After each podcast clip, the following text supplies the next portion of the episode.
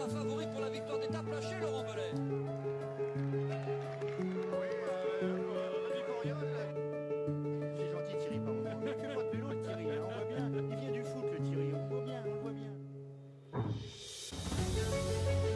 Chute Chute Un coureur, Patrick Un coureur est tombé dans le ravin, Patrick Sur notre gauche Un coureur est tombé coureur est tombé, il s'agit d'un coureur Attendez, je vais regarder descendre de ma moto Je, oui, je vais attendre Je regarde bien Alex Zoule Avec l'attaque d'Anti-Schleck, là, c'est Nibali le premier à sauter dans sa roue. Franck Schleck est juste derrière. Et Alberto Contador qui vient de partir. Lance Armstrong, Lance Armstrong est lâché. Lance Armstrong est lâché. Et il est littéralement impliqué, comme on dit, euh, dans les milieux cyclistes, alors que tout le monde le passe.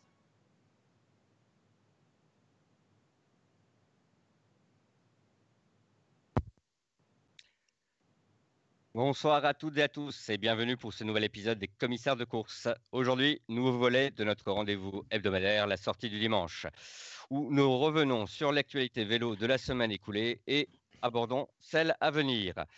Voilà, pour m'accompagner aujourd'hui, nous retrouvons Cédric, Bonsoir tout le monde. Théo, Bonsoir à tous. Baptiste Salut, salut. et Noé. Bonsoir les amis.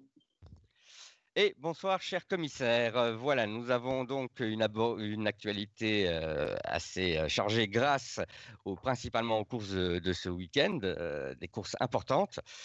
Et la première d'entre elles s'est déroulée samedi. L'Estrade et ce- cette course que euh, on s'amuse un peu à surnommer entre nous parfois le sixième monument. Et pour cette course, nous avions un envoyé spécial, donc directement sur les lieux, à Sienne, à savoir Noé. Donc tu étais très très bien placé sur la ligne d'arrivée et il me semble que depuis peu tu, tu vis dans la région, donc tu as eu l'occasion ben, de voir les, les à côté de la course déjà de bien avant et aussi bien après. Tout à fait. Donc, euh, j'étais- pas exactement sur la ligne d'arrivée. J'étais en fait en haut de la Via Santa Caterina, donc la grosse montée euh, qui euh, permet aux coureurs d'arriver sur Sienne. C'est la dernière montée, celle dans laquelle Fugelsang a attaqué avec euh, Alaphilippe. Euh, et donc, j'étais en, haut- de cette montée, donc j'ai pu bien voir, comme tu le disais, tous les à côté de la course. Ce qui est intéressant dans cette course, justement, c'est qu'elle commence de Sienne le matin et elle, arrive à, Sienne l'après-midi. Donc, pour les supporters, c'est intéressant de pouvoir. De pouvoir euh, voir les coureurs le matin, puis de les retrouver l'après-midi. C'est, ça donne une bonne ambiance. Il y avait beaucoup, beaucoup, beaucoup de, supporters qui étaient venus euh, pour la course élite des hommes, bien sûr, pour celle des dames avant, et pour la cyclosportive qui était prévue aujourd'hui même. Donc ça permet de créer une grosse ambiance euh, dans la ville de Sienne, qui a commencé dès vendredi, en fait, avec beaucoup de, beaucoup de pratiquants qui étaient là et qui essayaient les routes, qui essayaient les Strade Bianche et qui, qui s'imprégnaient un peu de ce parcours. Et puis euh, le jour J, évidemment, euh, hier, euh, toute l'ambiance, toute l'animation autour de la course. Alors, euh, est-ce que tu avais l'impression d'être vraiment là, comment dire, dans, dans, dans une terre de vélo, dans un pays de vélo à ce, à ce moment-là? Absolument, bah, c'est évident, enfin, c'est- très clair. Euh, on, on sentait une grande ferveur, on sentait aussi une grande connaissance pour les, euh, chez, les, chez les supporters. J'ai parlé avec pas mal de, supporters qui étaient là autour de moi, qui n'étaient pas seulement de Sienne. Euh, J'ai notamment parlé avec un supporter turc qui était venu exprès pour l'occasion à Sienne pour, euh, pour voir, euh, voir cette course. Euh, Un Anglais aussi à ma droite, pareil, qui était venu juste pour voir cette course. Donc on sent quand même qu'elle attire beaucoup. Et euh, il y avait beaucoup de connaisseurs. Euh, évidemment, euh, ils étaient là surtout pour la star euh, italienne, pour Vincenzo Nibali, qui était euh, sans aucun doute le plus acclamé de tous les coureurs qui sont passés. Euh, mais euh, oui, oui, c'est- clairement une terre de vélo et on sentait une grande, une grande, euh, non seulement une grande impatience pour voir les coureurs, mais même une certaine anxiété avant qu'ils arrivent. C'était, palpable et du coup, c'était très intéressant. Il y avait une, belle ferveur et une belle communion du public au- autour de cet événement. D'accord. On va peut-être rentrer plus sur, sur la course. Oui, Baptiste, tu voulais peut-être intervenir. Toi, toi aussi, je crois que tu connais assez bien la ville. Oui, oui, comme Noé, j'ai eu la chance d'y vivre et euh, ça, fait, ça fait deux commissaires sur cinq, c'est pas mal, une belle moyenne.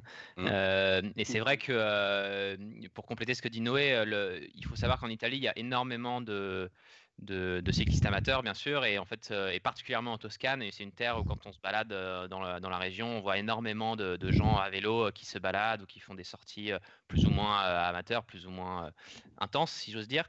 Et donc voilà, c'est, ça m'étonne pas du tout ce que Noé décrit. Et par ailleurs, c'est vrai qu'il le disait aussi, il y a la course effectivement des, pros, mais il y a aussi une, cyclo-sportive qui, d'ailleurs, à l'origine, en fait, l'Estrade Bianche, c'est une course qui n'est professionnelle que depuis une dizaine d'années. La première édition, c'était en 2007. Ça s'appelait l'Heroica et l'Heroica, c'était le nom de la cyclo-sportive amateur qui existait, elle déjà, que les que des, donc des cyclistes amateurs venaient courir avec des vélos d'époque, avec des tenues en laine, etc. Donc voilà, on est, on est sur aussi, ça attire toujours, puisque donc là, la course pro maintenant est un samedi et la course amateur existe toujours et le dimanche. Et donc, il est fort probable que beaucoup de gens que Noé a, eu la chance de, avec, qui Noé a eu la chance de discuter samedi sont en fait aussi des gens qui venaient pour faire la course cyclo le lendemain. C'est une belle formule aussi de faire ça. Puis bon, c'est l'occasion pour des non-italiens de venir à Sienne ou dans cette région qui sont des, une région et une ville magnifique. Voilà, donc c'est un peu, comment dire, allier l'utile à l'agréable, si j'ose dire. Mmh, très bien, oui, c'est vrai que ça permet aussi voilà, de, de faire venir un, un public de, de connaisseurs euh, sur ces, sur ces terres-là. Voilà, alors pour entrer euh, peut-être plus maintenant dans le, dans le, déroulé de la course, euh, bah, déjà vo, votre impression générale, on va, on va commencer par, euh, par Cédric. ben, en général, il y a toujours une très très grosse attente autour de, la, de cette course parce qu'on on sait qu'elle est très difficile pour un peloton à contrôler et qu'elle offre un scénario en général assez débridé. On peut dire que globalement, ce fut le cas encore une fois hier? Oui, ben, comme tu le dis, chaque année on a pas mal d'attentes pour cette course et chaque année on est, relativement satisfait tant du déroulé que du résultat. Et c'est vrai que cette année c'était encore une fois très intéressant. Quand la diffusion a commencé, ben, ça commençait déjà à batailler. On était sur ce long secteur de, de 11 km, je crois.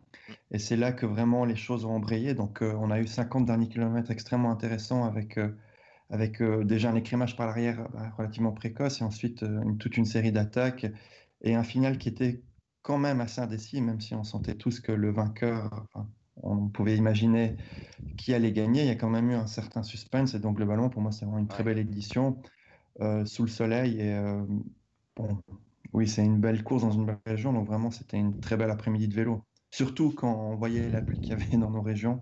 Donc c'est d'autant plus agréable de passer l'après-midi devant la télé. Oui, alors justement par rapport à la météo, on sait que euh, bah, les coureurs, eux, apprécient, euh, ont apprécié le, beau temps. Hein. Peut-être qu'en tant que spectateur, un peu moins, parce que euh, l'année dernière, on avait eu le droit peut-être, et je pense que Noé pourrait aussi le confirmer, à la plus belle édition, notamment eh bien, grâce au concours d'un temps pourri. Euh, mmh. Cette année, euh, ce n'est pas vraiment le cas. Euh, Est-ce qu'il n'y a pas autre chose de frustrant aussi de revoir finalement, bon, euh, au bout du compte, euh, les deux mêmes équipes à l'avant qu'on a retrouvées pratiquement depuis le début de l'année, à savoir Astana et bien sûr Quickstep. Théo, ton avis là-dessus? Euh, bah, c'est sûr que sur des courses d'un jour, c'est des équipes euh, qu'on retrouve tout le temps. Après, euh, Aga Philippe, on l'avait pas encore vu sur une course d'un jour. C'est quand même bon, c'est difficile de râler. Enfin, je pense qu'il y a pas mal de gens qui étaient contents de retrouver Aga Philippe devant. Fulgensang, il y a moins de supporters, mais bon, c'est quand même un coureur qui a, mis du temps avant de vraiment se montrer consistant sur les courses d'un jour. Moi, ça me dérange pas de voir toujours les mêmes coureurs devant. Par contre, il y a quand même un contraste avec l'an dernier. L'an dernier, on a eu vraiment des retournements de, des retournements de situation. Il y a des coureurs qui revenaient de l'arrière. Euh, par exemple, ben Benoît n'était pas sorti avec euh, euh, Bardet et Van Aert et il les avait redépassés. Et là, cette année, ah, j'ai l'impression que la sélection, elle s'est fait vraiment par à coup. Tout d'un coup, il y a 15 coureurs qui sont partis devant, pop. Et ensuite, une vingtaine de kilomètres plus loin, tu en as trois qui sont sortis et c'était terminé. Euh, donc c'était un peu moins intense que, que, que l'an dernier. Après, euh, oui, bah forcément, c'est toujours des quick steps, c'est toujours des années devant. Euh, il y avait aussi, y avait de nouveau Van Aert. Euh, bon, c'est un peu gênant, je pense, a posteriori, mais sur le moment, on profite juste de la course, quoi. Alors je dis ça parce que il faut mettre un peu les choses en perspective. Hein. Il y a eu aussi une autre course dans la semaine, donc le, le, Grand Prix du Samin, qui avait vu encore une fois aussi la victoire d'un quick step au bout du compte avec Flor Florian Sénéchal. Voilà, donc c'est vrai que entre Astana et Quickstep, je crois qu'ils en sont tous les deux à environ une quinzaine de victoires chacune. on peut dire que c'est quand même des débuts assez tonitruants. Baptiste.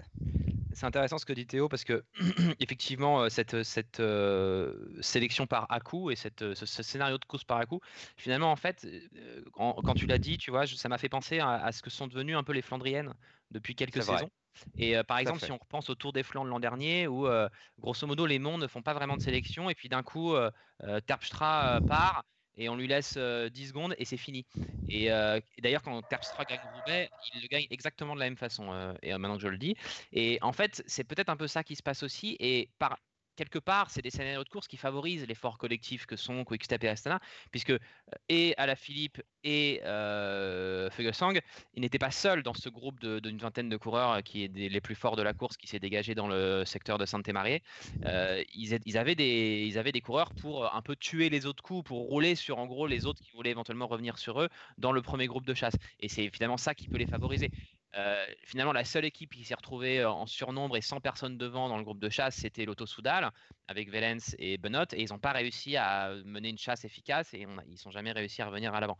Donc, euh, quelque part, ce genre de scénario-là, qui, bon, je ne sais pas si on peut vraiment l'expliquer, mais du coup favorise aussi voilà, les gros collectifs. La seule, euh, la seule exception à ça, du coup, dans la, course qu'on a vue euh, à Sienne, c'est euh, Wout van Aert qui était tout seul dans le groupe et qui a fait le jump quand Fuglsang a attaqué. Et euh, je voudrais euh, faire un petit mot sur lui parce que euh, il avait déjà fait troisième l'an dernier des Strade Bianche. Et à l'époque, c'était sa première, en gros, enfin, c'était pas exactement sa première course sur route, mais voilà, il- c'était la première fois qu'il faisait un- une saison sur route un peu, complète, enfin, un printemps un peu complet, disons. C'était sa première sortie après les cyclocross. Et il était dans une petite équipe à l'époque, il n'était pas encore chez Jumbo. Et il avait surpris un peu tout le monde en, suivant comme ça, en partant avec Bardet. Bardet, lui, était parti un peu dans un, dans un faux coup, si on peut dire ça comme ça, euh, dont les favoris de l'époque, euh, il y avait Sagan, si je dis pas de bêtises, il y avait Valverde, ne s'était pas plus méfié que ça. Puis Benot, lui, avait réussi à faire le jump et à gagner la course. Mais voilà, Van avait un peu surpris son monde à Bardet. Et je trouve que de faire à nouveau troisième cette année, voilà, cette année, c'est plus du tout une surprise. Il est dans une grosse équipe, il est beaucoup plus attendu. Il a fait un hiver un peu moins bon et malgré tout, il réussit à faire à nouveau troisième les Strade Bianche. Je trouve que c'est assez intéressant et assez prometteur pour euh, la suite de la saison des classiques. lui.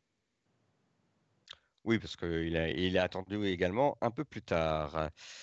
Euh, très bien. Euh, Cédric, est-ce que tu as aussi un, un avis sur peut-être voilà, ce scénario de, de course où euh, on a tendance à voir toujours les mêmes équipes émerger? Ouais, alors juste pour euh, rebondir sur Wout van Aert, il a aussi été très très fort hier. Il faut reconnaître que, bon, il a été lâché du groupe de trois, mais finalement c'est lui qui est revenu sur les deux. Et quand bien même euh, les deux hommes en tête ne roulaient peut-être pas forcément à 100%, il a fait l'effort de, revenir sur eux. Et il avait aussi la bonne idée d'essayer de contrer immédiatement quand il les a repris. Bon, c'était évidemment, il, est- il devait être sûrement un peu cramé, mais voilà, c'était quand même une performance extrêmement impressionnante. Et euh, juste pour rebondir ce qu'a aussi dit Baptiste avant, l'autre personne qui était seule dans ce groupe, si je ne me trompe pas, c'était euh, Greg Van Avermaet. Mais sinon, c'est vrai, on se retrouve avec ces, ces grosses armadas et ça montre qu'il n'y a peut-être aucun coureur euh, typé un peu flandrien actuellement qui a la capacité à tout faire exploser, euh, comme ça pouvait être le cas ou comme peut-être euh, Sagan pourrait le faire. Mais voilà, d'un côté, c'est bien parce que ça permet d'avoir un peu plus de suspense, de dire là, il n'y aura pas ce coureur qui va tout, tout exploser. Mais de l'autre, ben, ça veut dire qu'il faut avoir un gros collectif pour avoir une chance. Et il y a peut-être des, des excellents coureurs qui n'ont pas cette chance. Et, et voilà. Mais bon, Alors, le problème, c'est coup- qu'on est fan de d'aucune de ces équipes. hein. C'est forcément le spectacle est bien, mais on n'est pas forcément satisfait du, du résultat à la fin. Euh, pour le coup, j'imagine que, et ça, justement, on peut faire un parallèle aussi avec le, Grand Prix Le Sama et, euh, euh, et l'Estrade Bianche. Euh, je veux dire qu'à chaque fois, donc c'est un membre de Quickstep qui a gagné. À chaque fois, Quickstep était en surnombre, mais à chaque fois, je pense que c'est vraiment le plus fort qui a gagné, le plus fort de la course. Sur le Sama, bon, ça, à mon avis, il n'y avait aucun doute, c'était Florent Sénéchal qui était le plus fort quand on a vu comment il bataillait avec les autres coureurs. Mais même sur l'Estrade Bianche, euh, bon, j'ai vu simplement donc les coureurs passer euh, devant moi et vraiment ce qui était, ce qui faisait la plus forte impression, sans aucun doute, c'était Fugelsang et Alaphilippe.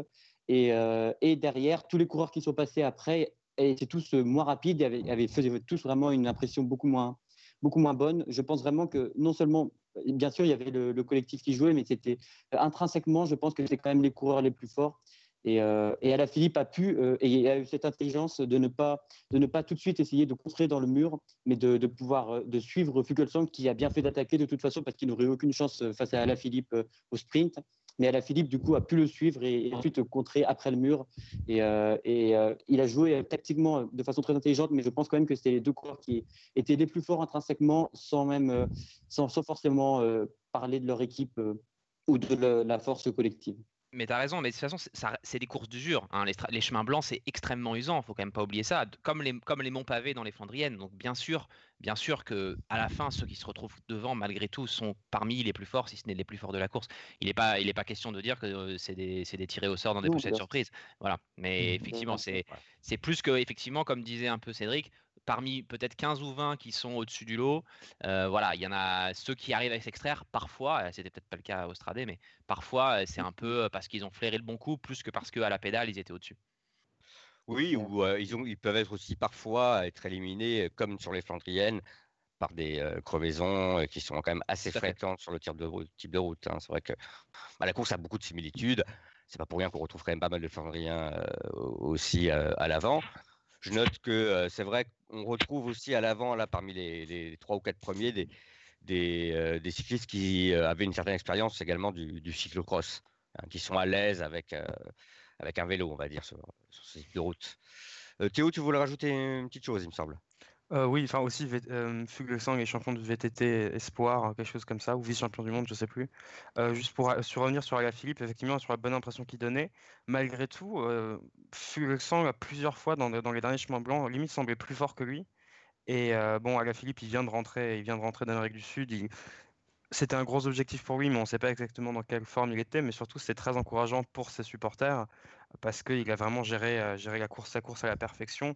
J'ai pas souvenir dans ses grandes victoires qu'il ait autant, euh, voilà, qu'il ait mis une seule cartouche au bon moment. Euh, bien sûr, l'an dernier sur euh, la Classica San Sebastian, il joue bien le coup, mais il est avec Mollema et c'était limite plus, simple. Là, c'était pas forcément évident et il a bien réussi à juguler Fuglsang et à l'empêcher d'attaquer tout le temps. Donc vraiment, euh, ça semble être une grosse, grosse année pour la Philippe. Oui, surtout qu'en plus, on- certains s'interrogeaient sur euh, sa capacité justement d'encaisser euh, ce type de course à l'usure, euh, parce que on pouvait penser qu'il était peut-être limité à comment dire le type d'attaquants qui ne sont capables que de faire qu'une seule attaque et ensuite c'est fini. On l'a bien vu, ben voilà, preuve en est, euh, la Philippe a apporté des garanties solides euh, là-dessus. Est-ce qu'il y a une dernière chose peut-être euh, que tu voulais rajouter, euh, Noé, sur, bah, sur, sur l'après- l'après-course aussi Je sais qu'il y a, il y a un, il y a un petit détail dont tu nous avais déjà parlé sur le forum quand même, sur lequel il faudrait peut-être un peu revenir pour e- expliquer les, les fins de classement de Tout cette à course. fait, c'est un détail, c'est un détail un peu triste d'ailleurs. c'est un peu triste pour, pour les coureurs euh, concernés. C'est-à-dire que certains ont pu remarquer, c'était déjà le cas l'an dernier, c'est aussi le cas cette année, que beaucoup de coureurs ont été hors délai, n'ont pas pu, n'ont pas fini, n'ont pas terminé cette course. Alors euh, dans les temps, donc euh, c'est, il y a sûrement une, forcément une question de forme qui joue, mais il y a aussi un gros problème dans l'organisation de, de la course et de l'après-course, car on l'a vu, les coureurs arrivaient par grappe, euh, il n'y avait pas de peloton conséquent euh, des coureurs, donc tous les coureurs arrivaient par grappe. Et euh, évidemment, au bout d'une dizaine de minutes, les grappes, de coureurs qui passent commencent à s'espacer. Et donc, euh, certains supporters ont cru qu'il était possible pour eux de pouvoir euh, envahir la, Via Santa Caterina et pouvoir euh, essayer de sortir, de sortir d'un endroit où c'est vrai que les espaces étaient assez clos. Donc, ils ont essayé de, de sortir et, tout le monde s'est engouffré dans, ces ouvertures qui ont été faites. Et, euh, donc, en fait, tous les, supporters sont allés sur la route et ont bloqué, ont bloqué la route et donc ont bloqué le passage des coureurs. Les coureurs se sont retrouvés euh, prisonniers derrière les, derrière les, supporters, empêchés de, de passer et donc n'ont pas pu finir la course dans les délais. Euh, c'est aussi un peu un coup de gueule parce que c'est quand même un manque de respect pour euh, les coureurs qui essayent malgré tout de finir une course dure, usante. Et, euh, et ça, c'est triste de voir ça euh, de la part de supporters qui, même s'ils ont attendu plusieurs heures pour voir ce spectacle-là, pourraient au moins faire l'effort d'attendre une dizaine de minutes que passe la dernière voiture, la voiture balai, pour ensuite pouvoir sortir. Mm. Oui, on avait déjà eu comme ça un témoignage il y a 2-3 ans sur le forum de, Robin Stenui qui nous avait expliqué euh, comment euh, plusieurs coureurs euh, s'étaient retrouvés un peu bloqués même par, l'organisation et s'étaient retrouvés dans, bah, en fait, au milieu de la circulation et avaient dû donc se retrouver à mettre pied à terre ou finir par d'autres chemins pour regagner l'arrivée, tant bien que mal. Voilà. Euh, bien, bon, euh, fin de ce petit passage. On, va aborder maintenant eh bien le, la course qui s'est déroulée aujourd'hui, enfin qui commence aujourd'hui, pour être exact. Euh, la course du soleil, pas très bien nommée pour l'instant. puisque voilà, on a eu le droit à une première étape ben, assez haute en couleur finalement.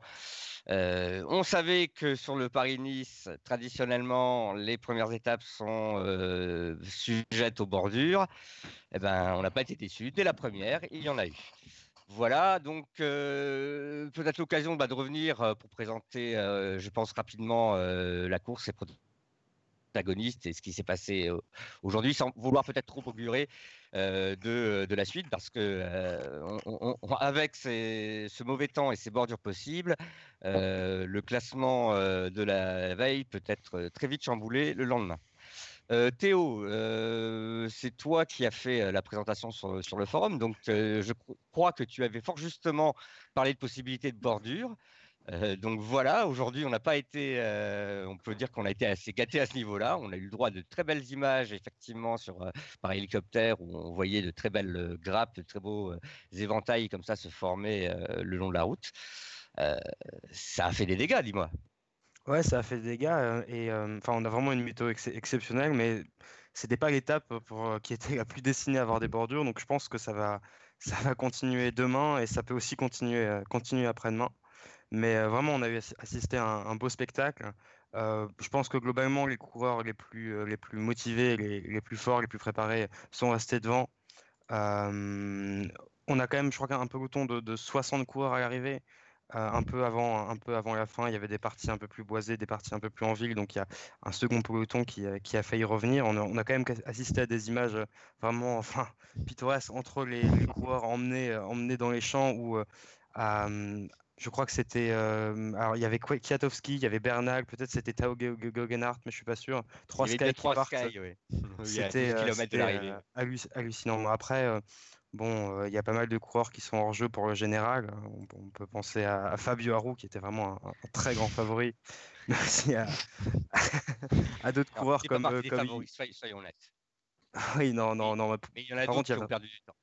Oui, on pense surtout aux, Asta- aux Astana, qui euh, Astana qui peut-être la meilleure équipe, euh, qui a perdu Yonis Aguirre et, euh, Miguel Angel Lopez. Mais bon, après, il y aura peut-être d'autres coureurs qui vont être hors jeu pour le général dans les jours qui viennent, donc ça sert à rien de tirer des conclusions trop précoces. Euh, Cédric, qu'est-ce que tu as pensé toi de, cette étape? Et est-ce que déjà il y a des certains coureurs qui t'ont paru euh, comment dire montrer leur- leurs ambitions et particulièrement à l'aise ou et, d'autres qui t'ont déçu? Euh, et est-ce que tu penses aussi que il est trop tôt pour faire déjà des plans sur la comète? Alors, c'était une super étape de nouveau. Globalement, enfin, le week-end a été vraiment bien d'un point de vue spectacle. Ce qui m'a le plus impressionné, bon, c'est évidemment euh, la Sky qui semblait très forte déjà. Bernal, hein, qui, qui était toujours très bien placé. Euh, aussi Quintana par ailleurs. Mais ce qui m'a le plus impressionné, c'est vraiment un point de détail, c'est qu'ils sont allés jouer les bonifs dès euh, le plus rapidement possible. Et ça, Oui. c'est quand même un signe que... Pardon? Tout, à fait, j'ai- j'allais Oui. dire ce n'est pas la première fois qu'ils le font et à chaque fois lorsqu'ils le font, en effet, c'est lorsqu'ils ont des présentations. On a déjà vu Thomas le faire au Tour de France, notamment, ou euh, Froome Mhm. sur le Tour d'Espagne. Et c'est étonnant que d'autres le fassent pas. Juste pour conclure aussi, deux points qui m'ont qui m'ont aussi impressionné, c'est deux équipes françaises, la FDJ et AG2R, qui étaient toujours très bien placées, et Romain Bardet qui était extrêmement bien entouré tout au long de l'étape. Donc ça, je pense que c'est un point qui, qui mérite d'être euh, mentionné. Oui, on a vu des équipes françaises globalement à l'aise, même les directs, on a vu les Direct Energy aussi se, se montrer un peu à l'avant pendant les, vrai, moments de bordure. Euh, bon, euh, Bardet n'était pas peut-être le plus pimpant, mais en tout cas, euh, il a toujours été protégé. On a vu un Barguil aussi presque s'amuser finalement à jouer les points à la montagne, puis revenir dans le peloton et jouer un peu à la babysitter aussi pour, pour Greppel. On sait que de toute façon, il est plutôt à l'aise dans l'exercice là. Bah, c'est vrai que globalement, comme tu l'as dit, on, peut euh, être plutôt content de ce week-end avec euh, des courses qui ont eu voilà, des, déroulés euh, intéressants. Baptiste, ton impression? Tes Moi, je premières su- impressions? Moi, je retiens surtout euh, qu'on a quand même pas mal de, de candidats euh, à un bon, un bon général, voire à la victoire, hein, qui sont euh, hors jeu. Euh, Théo a cité notamment Yann Izagir, hein, moi que je voyais quand même assez gros comme une maison sur ce Paris-Nice, euh, y compris d'ailleurs parce que euh, les- on annonçait des bordures. Moi, je pensais que c'était un coureur qui, je sais pas trop ce qui s'est passé pour lui, mais pour moi, c'était un coureur qui allait plutôt euh, le profil pour être à l'aise dans ce genre de course. Ouais, je sais oui, pas qui s'il a été contre la montre ou- qui arrivait. euh, Voilà. se dire que ça, ça allait pour, pour lui. hein. Effectivement, et puis c'est un coureur qui aime bien Paris-Nice aussi, donc il connaît aussi ses conditions et ce- cette- ces courses parfois difficiles, voilà. Et de la même façon, euh, même si l'an dernier on n'avait pas eu de bordure en mémoire, mais on avait quand même eu un temps assez dégueulasse. euh, Marc Solaire, le vainqueur de l'an dernier, est déjà hors jeu aussi pour, euh, pour, garder, pour garder son titre. Donc voilà, on a, on a déjà du beau monde dehors, parce qu'il n'y a pas que eux deux, et- mais ça peut, ça peut continuer. Et je, je sais, ma seule interrogation, c'est ce que ça va donner en termes de scénario. Euh, parce que, par exemple, ceux qui ont déjà perdu du temps aujourd'hui, ils sont trop loin de toute façon en général. Donc, de là à lancer des grandes offensives d'un coup pour reprendre du temps, ça me paraît un peu condamné d'avance. Et j'ai peur qu'on se retrouve avec peut-être 20 mecs ensemble au, général et, euh, et qui, du coup, un peu en contrôle de leur place euh, au moment d'arriver en montagne. J'ai un peu peur qu'on soit dans une situation gelée. Ça me rappelle, il y avait un vieux, euh, vieux Paris-Nice où les CSC avaient fait une bordure tout seul, tout seul. Ils avaient fait peut-être 6 dans les 10 premiers du général à la fin. C'était un peu n'importe quoi. Ils avaient totalement massacré la course. Et on peut, on peut arriver à un scénario comme ça parce qu'aujourd'hui, il y a 60 coureurs dans le même temps, mais ça peut, ça peut être pire. Mais je vois que vous vous impatientez. Alors, parlons peut-être de Tirreno, à- parlons par- peut-être de Tirreno Adriatico qui commence mercredi. Voilà, donc ça va être effectivement le dernier sujet euh, qui va nous permettre de, clore l'émission. Belle transition. Euh, donc euh, voilà, Tirreno Adriatico pardon, commence mercredi avec un programme toujours traditionnellement chargé en contre-la-montre. On aura un contre-la-montre individuel, un contre-la-montre par équipe. On va dire deux, étapes qui sont euh, dévolues aux sprinteurs, une étape entre sprinter et puncher, et ensuite le Tirreno a décidé d'abandonner la grande montagne pour euh, réserver deux étapes principalement casse-pattes au profil très vallonné euh, dans la tradition des, mini-classiques, euh, des semi-classiques italiennes de fin de saison. Voilà pour présenter rapidement la course. Est-ce que euh, déjà vous, vous verriez un des favoris se dégager naturellement ou euh, pour l'instant, il est encore difficile de, se réserver, pardon, de se prononcer. Il y a quelques noms quand même qui, peuvent émerger. Euh, on sait que cette course, parfois aussi, peut réserver des, surprises. On a quand même eu un Ketowski l'année dernière qui l'a gagné un peu sans le vouloir. Euh, voilà, oui, puisqu'il était c'est vrai. équipier jusqu'à la, jusqu'à la chute de Thomas. Euh, donc, euh, on a des scénarios parfois qui sont induits euh, tellement par la, le contre-la-montre par équipe, ça a tendance à bloquer. Est-ce que vous pensez que ça peut se répéter et donner une course finalement un peu insipide, comme on a eu tendance à voir sur les derniers Tirreno? Alors, euh, je, vais, je vais poser la question à Théo. Euh, course insipide, euh, non, parce que les étapes sont intéressantes, les étapes sont bien tracées, on aura, on aura du, spectacle, des étapes vallonnées. Après, c'est sûr que par contre, la course pour le général, elle risque d'être cadenassée si euh, Sky met tout le monde à 20 secondes dans le contre-la-montre par équipe.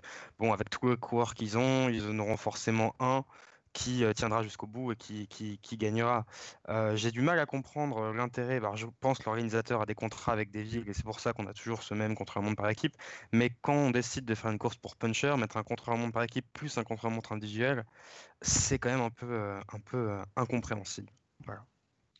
Oui, oui. Surtout quand on connaît, comment dire, la, façon dont les coureurs locaux se débrouillent dans cette spécialité. Voilà, pas vraiment leur. Ça n'a jamais été leur point fort et c'est assez étonnant de retrouver traditionnellement toujours des contre-la-montre par équipe et des contre-la-montre sur cette course. Mais on y reste, on y reste pour le plus grand plaisir des coureurs italiens, c'est vrai. Euh, alors, on nous cite comme favori euh, évident Roglic euh, sur, ce, type de parcours. C'est vrai que c'est un, nom qui, va revenir hein, assez souvent, surtout après sa démonstration sur l'UAE. Vous voyez d'autres personnes éventuellement pour pouvoir le contrer?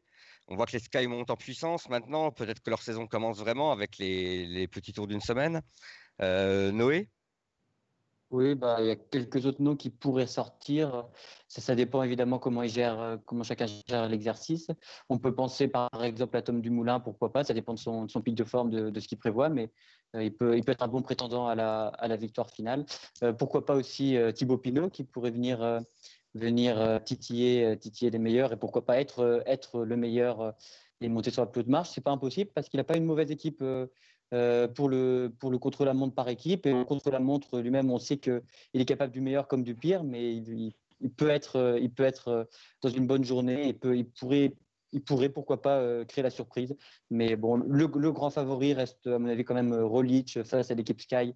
Et euh, je, je pense quand même que ça va, ça va se jouer enfin, principalement entre eux. Oui, voilà. Bon, et euh, je pense, effectivement que euh, déjà en partie, comme le contre-la-montre par équipe des- va conditionner euh, euh, le, le général. Ensuite, euh, l'occasion de faire des différences, euh, ça se jouera à coup de seconde de nouveau. hein, euh, ça risque d'être un, un Tirreno qui, voilà, qui va jouer vraiment à coup de seconde. On pourra quand même noter aussi au niveau de, des, des- sprinters la, la- la présence de Peter Sagan ou de, de Bouhanni. Et puis, ben, on aura encore euh, Alaphilippe qui sera présent. hein, donc, on ne Ouais. sait jamais. Oui, vas-y, pardon.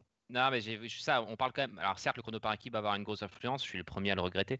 Mais on parle quand même d'un parcours pour Classic Men. Et bon Voilà. nombre des protagonistes des Strade Bianche seront là. hein, à commencer par Alaphilippe, Mhm. comme tu dis. Mais Fuglsang est là aussi. Tim Ce ne sont pas des mauvais rouleurs. euh, Greg Van Avermaet, Tige Benoît. euh, voilà, les, les- parmi les plus costauds de, des Strade Bianche, beaucoup font Tirreno et clairement essaieront de mettre à profit ce parcours quand même pour, euh, pour viser la gagne. Voilà. Euh, bah, du côté euh, français, on va, on regardera un peu la performance de Thibaut Pinot. Euh, certains de ses supporters re- regrettent qu'il ne soit pas plus, enfin qu'il n'ait pas été plutôt sur, sur Paris-Nice. Parce qu'a priori, c'est vrai que le parcours pouvait mieux lui correspondre. Maintenant, on sait qu'il préfère les, les, les courses italiennes. Vous, vous pensez quand même qu'il peut faire quelque chose là-dessus, Théo? Après, euh, Thibaut Pinot, il a eu une semaine très compliquée, il était malade, euh, il n'a pas pu aller s'entraîner. Ensuite, il y a l'histoire de son coéquipier, enfin les aveux de dopage de son coéquipier. Aujourd'hui, il était, en course, il a couru le Grand Prix de l'Arciano, c'était pas fantastique, donc je suis pas sûr qu'il soit au top top de sa forme. Très bien. Bon. Allez, on va, on va clore l'émission et passer au, pronostic. Alors, euh, pour, pour cette course.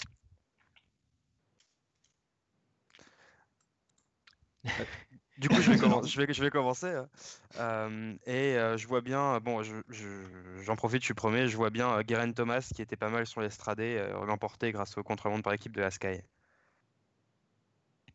Moi, je vois bien, euh, c'est pas très original, mais malgré tout, je vois bien euh, un Primoz Roglic, euh, peut-être même un peu à la façon de l'UAE, où il est leader dès, le premier, dès la première étape et après il contrôle tranquillement euh, les, enfin, tranquillement, c'est une façon de parler, hein, mais voilà, qui, il, a- il garde sa, sa place de leader, voire il la perd éventuellement vaguement au, à bo- au- au jeu des bonifs, mais il la récupère sur le chrono final. Moi, je vais dire je aussi. euh, euh, Prim- Vas-y, vas-y, Cédric. Bon, de toute façon, c'est pas original, c'est aussi Geraint Thomas comme, comme Théo. Ça me paraît gros combinaison qui va, qui va s'imposer. Je vais pas être beaucoup plus original que toi. Je vais dire Primoz Roglic euh, parce que ça me paraît assez, assez évident qu'il a toutes les capacités pour s'imposer et que et euh, je le vois bien, je le vois bien faire une grosse performance. Très Et bien. toi, Max?